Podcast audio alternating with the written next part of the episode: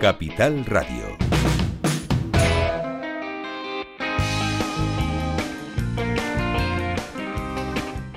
Continuamos en directo las diez y media de la mañana en sintonía regional. Algo lo que me invade.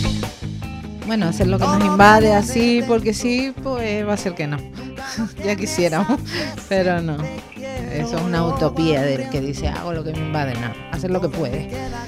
Bueno, se cierra el año, tiempo de revisión, de balance y de consensuar subidas de cara a lo al próximo ejercicio 2024. Saludamos a nuestra invitada que se encuentra aquí con nosotros, lo que agradecemos enormemente. Bueno, la verdad es que ella siempre o casi siempre, salvo rara excepción, está aquí con nosotros Carmia Pérez, portavoz de la Asociación para la Defensa de las Pensiones Públicas. Muy buenos días. Hola, muy buenos días. ¿Cómo te encuentras, Carmiaco? Bien, ya a ver si llueve un poquito más. El frío ya ha llegado, vamos a ver si la lluvia también. Frío, frío, bueno, fresquito. La laguna. O hace en la laguna, la laguna, la laguna. Antes pero bueno, tampoco exageradamente, pero como venimos de tanto calor, Claro. Pues se nota, se nota. Bueno, ya va siendo, estamos en diciembre, 5 de diciembre. Mañana la Constitución, Día de la Constitución, 45 años. No sé si tienes alguna opinión al respecto. Bueno, eh, han pasado 45 años volando, la verdad, con, muchos cambios en, en muchas cuestiones y otras pues que todavía seguimos con con, unas concepciones de lo que tiene que ser la sociedad un poco antiguas, ¿no? Y en eso tampoco ayuda mucho esta constitución, ¿no? Yo creo que después de 45 años una constitución también tiene que ir renovándose, tiene que irse revisando, porque la sociedad no es igual, no es la misma, ¿no? Y, creo que tenemos mm, problemas eh, que hay que resolver y que la constitución no puede imponer o, digamos, trabas, ¿no? Eh, por eso creo que, que, sí hace falta una revisión de, esta Constitución en donde, entre otras cosas, se, se, blinde, se garanticen los derechos sociales y entre ellos las pensiones, ¿no? Es decir, esos derechos que no tienen por qué, em, eh, digamos, ser objeto de, de intereses partidarios o o cuestiones de otro estilo, ¿no? Y que tienen que ser, pues, como, como derechos que son, poderse ejercer en todo momento, ¿no? Y no y no estar en vaivenes y en alteraciones continuas en función del partido que, que gobierne. ¿no? Hay que ver, escuchándote, eh, caemos en la necesidad de que la Constitución blinde esos derechos sociales, los tenga en cuenta, los actualice sin embargo, ayer escuchábamos que la verdad que me dio un poquito de, vergüenza ajena hablar como ahora mismo la prioridad del gobierno en cuanto a reforma de la Constitución es mm, determinados nombres. Por ejemplo, el Congreso de los Diputados, que deje de ser de los diputados y se llame solamente Congreso, que eso hay que cambiarlo en la Constitución. No es baladí, pero creo que es más interesante, más importante y de más necesidad lo que estás exponiendo. Yo creo que sí, es decir, que, tú aproveches la, una reforma en profundidad, ¿no? De, todos estos derechos y de, porque yo hablo del sistema de pensiones, pero podría hablar del de la salud, podría hablar de, de la vivienda, podría hablar de tantos otros, ¿no?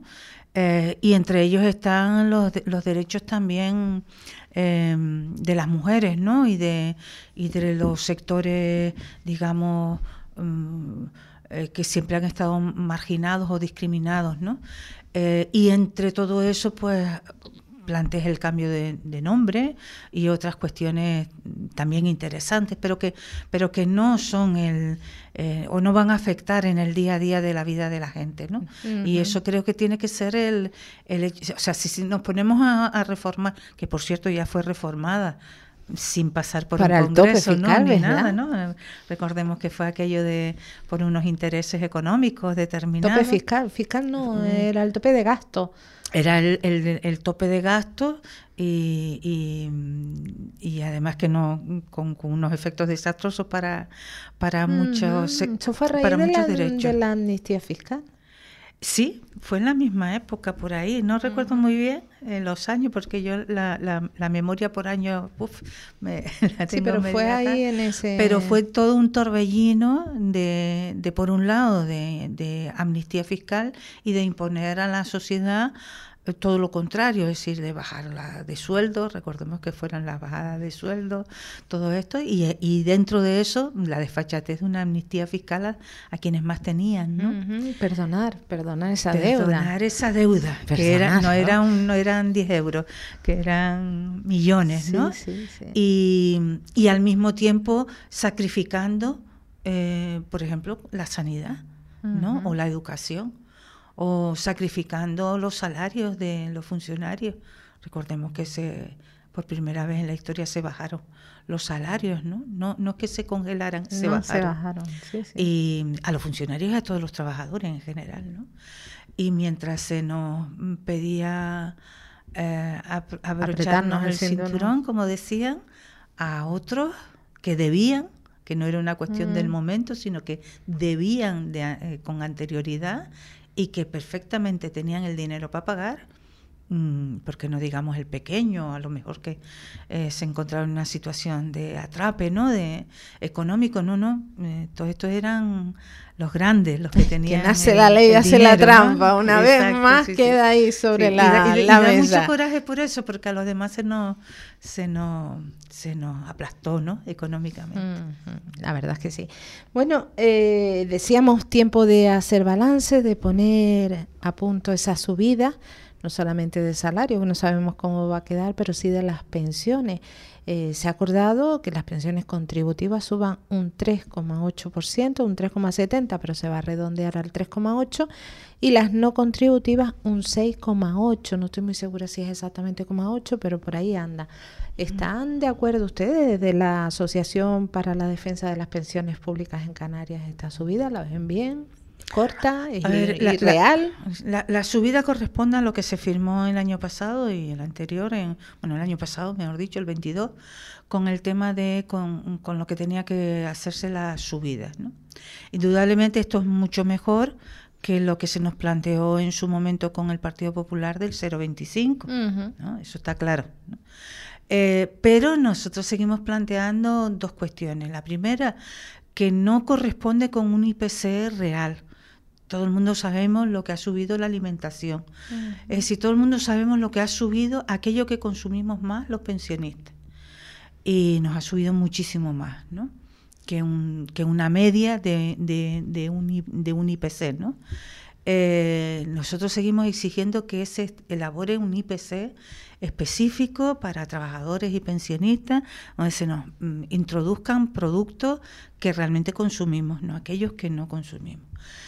Si nos miramos en lo que ha, lo que, por lo que ha bajado o por lo que no ha subido tanto, como en, meses anteriores el IPC, es por, por unas cuestiones que poco tienen que ver con la vida normal de los pensionistas, que es la parte de turismo y la parte de, energía, que bueno, que esta sí tiene algo que ver, pero, pero no tanto, ¿no? Es decir, eh, la alimentación ha seguido ahí estancada, no, ha seguido subiendo, ¿no?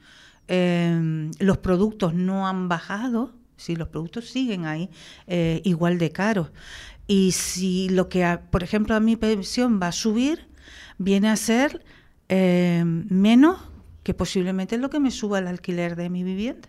Yo vivo de alquiler, no todos los pensionistas tenemos casa, ¿no? Yo vivo de alquiler. Y, mm, y me va a subir posiblemente más el alquiler que lo que, lo que me suba la, pensión. Y después si vamos a la parte de las pensiones mínimas, que bueno, que vamos a ver si se confirma ese 6 y algo, lo consideramos también insuficiente, porque mm, las porque no, no se hace el esfuerzo suficiente para sacarlas de la pobreza. Es que estamos hablando de pobreza. Claro, no y de pobreza extrema. 300 y pico euros, 400... 480. O, un poquito más, 400, cerca de 400, bueno, 490 vamos a poner. No llegaba a los 500 euros. Hablar de una subida de un 6, algo así... Unos 30 mm, euros. No llega, es que, bueno no, no he hecho el cálculo, pero a ver, eso no, no va a sacar de la pobreza a nadie. Em, ¿Le va a servir para, para una semana de comida?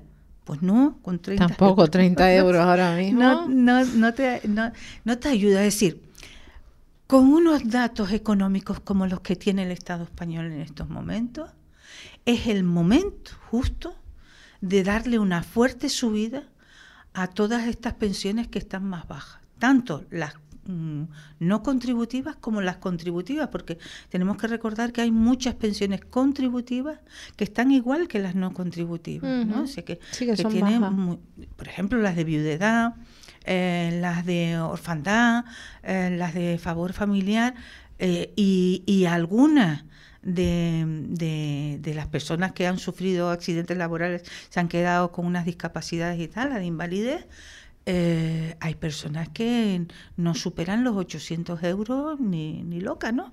Entonces, todas esas personas las estamos teniendo viviendo bajo la pobreza y sin posibilidades de salir de ahí porque son ya personas mayores. No, O sea, no es que yo me busque un trabajo, o no, no, es mejor o algo, no no, no tenemos eh, ya otra posibilidad. Están condenadas a la pobreza. Condenadas a la pobreza. Y eso es lo que no se puede permitir cuando estamos viendo esas grandes ganancias o esos grandes em, datos ¿no? macroeconómicos de lo bien que le está yendo al Estado español. Ahora es justo el momento que tendrían de eh, darle un fuerte impulso y sacar de la pobreza y no dejar bajo el umbral de la pobreza, que eso fue lo que firmaron en el 2022, dejar a estas pensiones bajo el umbral de la pobreza. Eso nosotros seguimos denunciando ese acuerdo.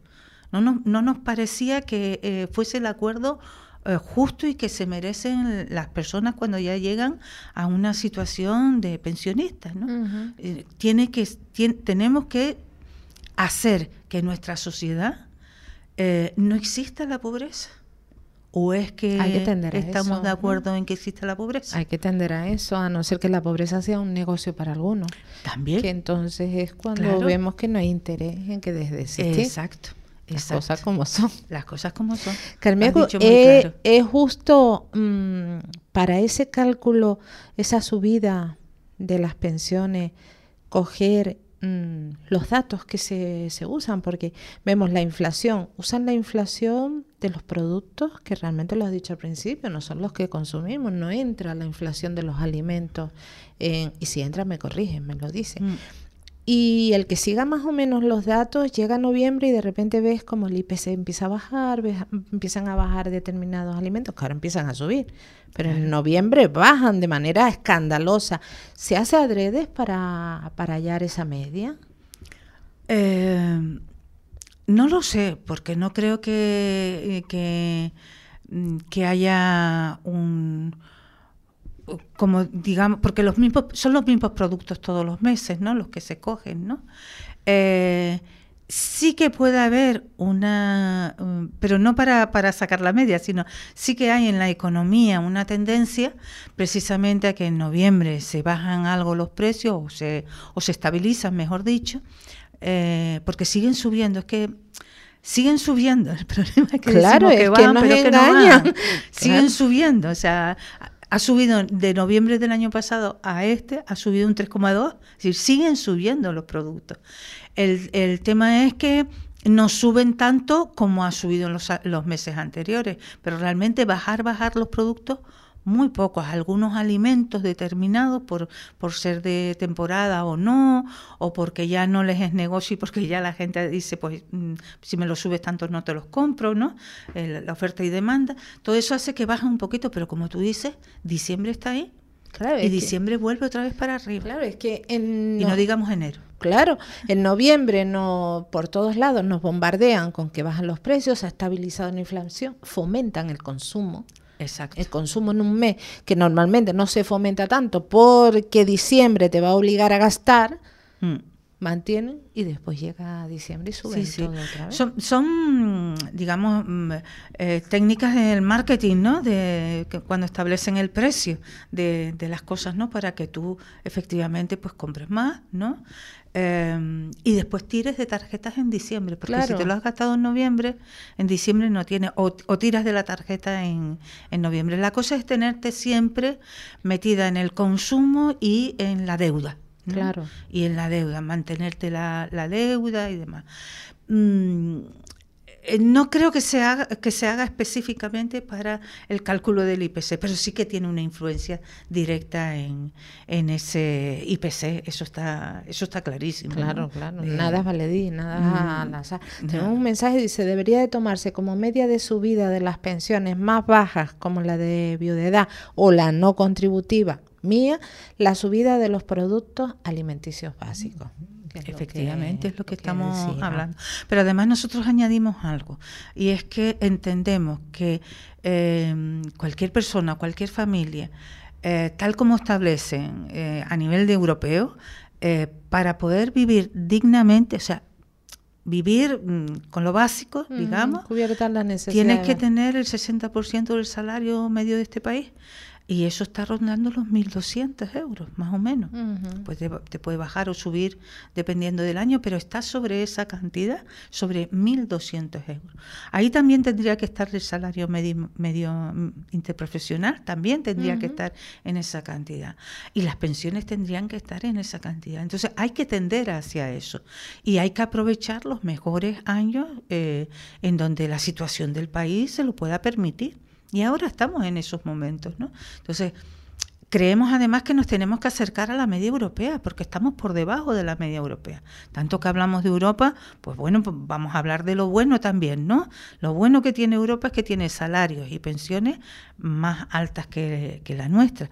Bueno, menos aquellos que se metieron con el sistema mixto de pensiones, que es lo que nosotros también intentamos frenar aquí y le pedimos a los sindicatos que lo frenen, porque lo que el, el, hecho de introducir eh, la privatización a través de los planes de pensiones eh, de empresa, eso va a implicar que se empobrecen, como ha sucedido en, Alemania e Inglaterra, las pensiones públicas. ¿no? Entonces, bueno, estamos denunciando esa situación que la estamos viendo en otros países y no entendemos por qué aquí eh, los sindicatos mayoritarios entraron por esa vía. Eh, bueno, a lo mejor es que tienen negocio también ahí, mm, seguramente, porque también tienen ahí a personas colocadas como aquello de las cajas, nosotros nos recuerda mucho las cajas de ahorro, ¿no? Con aquello de que tenían a gente, bueno, entendemos que, mm, que la mayoría posiblemente de la gente afiliada a esos sindicatos escuchándonos estarían de acuerdo con nosotros y lo que pedimos a sus cúpulas que no hagan Mm, estas cosas, primero a espaldas de los trabajadores y segundo engañándoles, ¿no? Es decir, planteándoles que van a tener unas pensiones mejores cuando todos los datos estiman de que han perdido esos sistemas eh, privados, han perdido más de un 30% del valor este año y otro 30% el año pasado. Es decir, que Mm, que hay que, que hay que ser un poquito más eh, serios, no establecer que todos los derechos son negocios, no, el sistema de pensiones no puede ser un negocio, igual que tampoco lo puede ser el de sanidad ni el de educación. Tenemos que garantizar que son sistemas públicos y que desde que entra el sector privado, eh, no sabemos mm, por qué, pero si vamos a ver, como nos dicen, eh, el sistema público no es eficiente o no es mm, sostenible, ¿por qué lo es sostenible para el privado? Claro. Que no lo entendemos eso. Entendemos además que llevamos años y años y años con este sistema que nos ha mantenido, que, hemos, que ha permitido subir las pensiones incluso, que ha permitido eh, admitir a más, más personas ¿no? dentro del sistema y entendemos que eso seguirá en el futuro. Entonces no nos hace falta ese sistema privado que lo único que van a hacer es sacar negocio, otro negocio más, de los bolsillos de los trabajadores. Bueno, claro, volvemos a hacer mercancía para, para la parte empresarial. Efectivamente. Ah, mencionaste el Ministerio de Sanidad y me gustaría conocer la valoración, yo creo que bastante positiva, que incluyan en la, en la cartera de servicios odontológicos al Ministerio de Sanidad a mm, personas pensionistas y desempleados que cubran esas necesidades en paste y tantas cosas, revisiones que son carísimas y que ahora puedan hacerlo eh, por... a, nosotros nos gustaría además que fuera para todo el mundo porque entendemos que son... Mm, Pero ¿y qué hacemos con los dentistas amigos que necesitan las consultas claro, privadas? Ese es el problema, pues que vayan a trabajar a la pública, ¿no? Que hacen falta médicos en la pública, es que hacen falta médicos en la pública, pero lo que no pueden mantener son dobles negocios, estar en la pública y en la, y en la privada al mismo tiempo. Pero efectivamente hay, eh, bueno, dejémosle para para la privada algunas cosas de, ¿no? de, estética más bien, ¿no? de, tal, pero eh, lo que son correcciones, eh, mm, por ejemplo, que decimos, ¿no? los braques y todas estas cosas no es un tema de belleza, es un tema de salud, de salud para el estómago, además. De, eh, ¿no? y para el organismo, está demostrado, la salud entra por la boca. Una mala mordida afecta desde las neuras hasta los dedos de los pies. Exacto, y por eso creemos que tendría que ser para todos, porque si tú cuidas o previenes eh, con antelación cuando lleguen a, a, ser ya viejitos y viejitas como nosotros, pues se conseguirá tener unas dentaduras mucho mejores y, habrá que aplicar menos, menos gastos ¿no? en, en, salud bucodental. ¿no? Y con lo mismo con oculistas, dentistas. esa es otra. Mm, y, y yo me atrevería a decir que también con un mejor servicio ginecológico. Eh, yo hay algo que no entiendo, por ejemplo, porque cuando superas la edad de 65 ya las mamografías se reducen o te dejan de hacerlas, cuando, bueno, es verdad que bajan los cánceres y todo esto, ¿no? Bajan bastante, pero no estás exenta de... No, la lotería está ahí. y, y la revisión ginecológica, ¿no? O sea, porque no solo es suficiente con ir a la matrona, hace falta una revisión ginecológica. Y esa revisión ginecológica solo se, deja para aquellas mujeres que tienen algún problema. Pues yo creo que tendríamos que estar todas. Medicina preventiva, ¿verdad? Claro, Incidir más en la medicina preventiva. Y la, y la parte de geriatría en, la atención primaria. Hace falta una atención geriátrica especializada dentro de la atención primaria. Hace falta tantas cosas. En la sanidad, eh, que de verdad que todo lo que son gastos en otras cosas debería de ir para, para sanidad, porque todos lo decimos, ¿no? Con salud vamos a todos lados, sin mm. salud, ¿no? Quedan apenas dos minutos, Calmiaco, y quería, eh, hemos hablado de la subida de las pensiones, contributivas, no contributivas, ¿Qué pasa con ese complemento aprobado por ley en el Parlamento de Canarias para las no contributivas, adecuarlas, estabilizarlas, aumentarlas al nivel de mm. las otras? Pues nos tiene ahora ya, o sea, antes nos tenían muy preocupados, pero ahora ya nos tienen preocupadísimos. Preocupadísimos, porque eh, se lleva eh, todo un año con esa ley aprobada y con un decreto que no se desarrolla. Es un decreto necesario. Nosotros tuvimos una entrevista con la eh, consejera, eh, nos planteó que el decreto se estaba elaborando y todavía no sabemos nada de ese decreto. Y además en los presupuestos eh, de la comunidad autónoma pues no aparece ninguna referencia, ¿no? Claro, si no hay decreto no puede aparecer, pero a ver, es que no se puede tardar tanto tiempo en hacer un decreto es que no es tan difícil.